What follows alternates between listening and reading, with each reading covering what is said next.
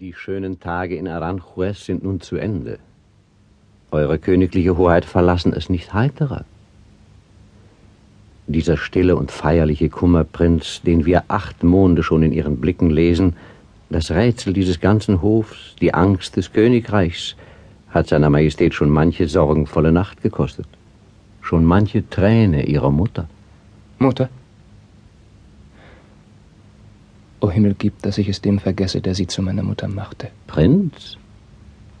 Hochwertger Herr, ich habe sehr viel Unglück mit meinen Müttern. Meine erste Handlung, als ich das Licht der Welt erblickte, war ein Muttermord. Ist's möglich, gnädiger Prinz? Kann dieser Vorwurf Ihr Gewissen drücken? Und meine neue Mutter?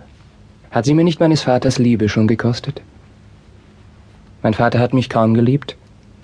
Mein ganzes Verdienst war noch sein einziger zu sein. Sie gab ihm eine Tochter. Sie spotten, meiner Prinz. Ganz Spanien vergöttert seine Königin. Sie sollten nur mit des Hasses Augen sie betrachten, die schönste Frau auf dieser Welt und ehemals ihre Braut? Verwahren Sie sich, Prinz, dass sie es nie, wie sehr sie ihrem Sohn missfällt, erfahre. Die Nachricht würde schmerzen. Glauben Sie? Ich will mich nicht vermessen, Prinz, in das ehrwürdige Geheimnis Ihres Kummers einzudringen. Nur bitte ich Eure Hoheit eingedenk zu sein, dass dem beängsteten Gewissen die Kirche eine Zuflucht aufgetan, wozu Monarchen keinen Schlüssel haben, wo selber Missetaten unterm Siegel des Sakramentes aufgehoben liegen. Nein, das sei fern von mir, dass ich den Siegelführer so versuchte. Prinz, dieses Misstrauen, Sie verkennen Ihren getreuesten Diener. Also geben Sie mich lieber auf. Sie sind ein heiliger Mann, das weiß die Welt. Doch frei heraus, für mich sind Sie bereits zu überhäuft. Ihr Weg, hochwürdger Vater, ist der weiteste, bis Sie auf Peters Stuhle niedersitzen. Viel Wissen möchte Sie beschweren. Melden Sie das dem König, der Sie hergesandt. Mich hergesandt? So sagt ich. Oh, zu gut weiß ich, dass ich an diesem Hof verraten bin. Ich weiß, dass hundert Augen gedungen sind, mich zu bewachen.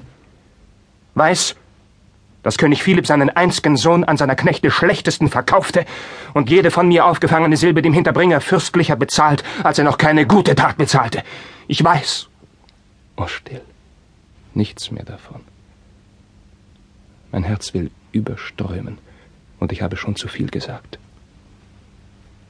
Der König ist gesonnen, vor Abend in Madrid noch einzutreffen. Bereits versammelt sich der Hof.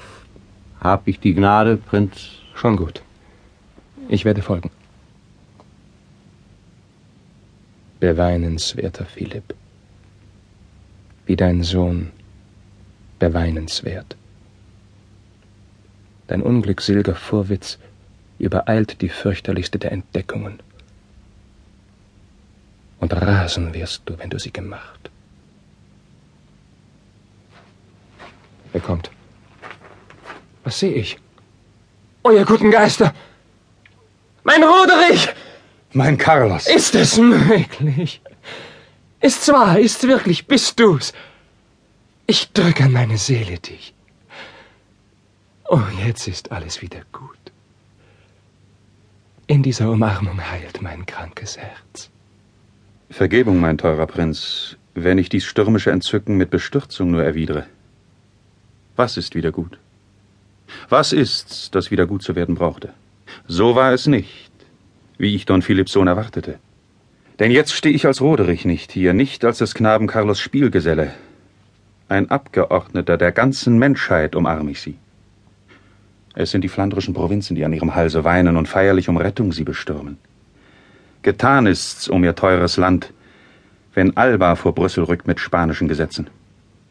Auf Kaiser Karls glorwürdgem Enkel ruht die letzte Hoffnung dieser edlen Lande, Sie stürzt dahin, wenn sein erhabenes Herz vergessen hat, für Menschlichkeit zu schlagen.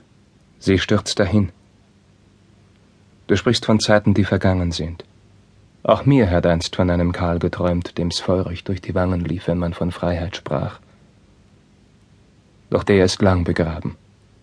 Den du hier siehst, das ist der Karl nicht mehr, der sich vermaß, in süßer Trunkenheit der Schöpfer eines neuen, goldenen Alters in Spanien zu werden.